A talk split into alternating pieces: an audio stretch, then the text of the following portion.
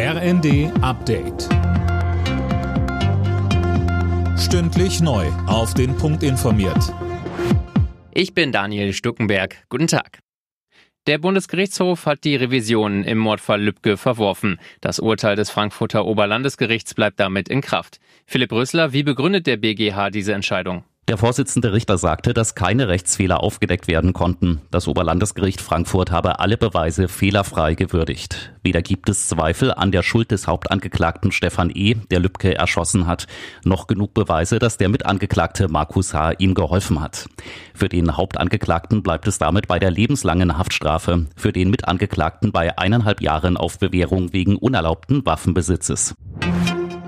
Bei der geplanten Gasumlage fordert nach der SPD jetzt auch die FDP Korrekturen. Der energiepolitische Sprecher der Liberalen im Bundestag Kruse sagte der Rheinischen Post, mit der Gasumlage sollten nur Unternehmen unterstützt werden, die sich in finanzieller Schieflage befinden. Wirtschaftsminister Habeck müsse dafür sorgen, dass Energieunternehmen keine Zusatzgewinne erzielen. Habeck hat die Regelungen gestern allerdings nochmal verteidigt.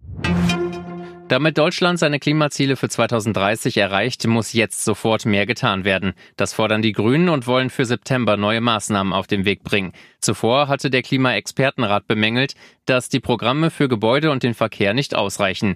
Grünen-Chefin Ricarda Lang sagte, Es gibt viele unterschiedliche Maßnahmen, die auf dem Tisch liegen. Zum Beispiel ein Bonus-Malus-System, eine Reform des Dienstwagenprivilegs, ein Tempolimit auf deutschen Autobahnen oder auch eine Weiterführung des 9-Euro-Tickets, das sowohl Menschen in dieser schwierigen Situation entlastet, als auch zum Klimaschutz beiträgt.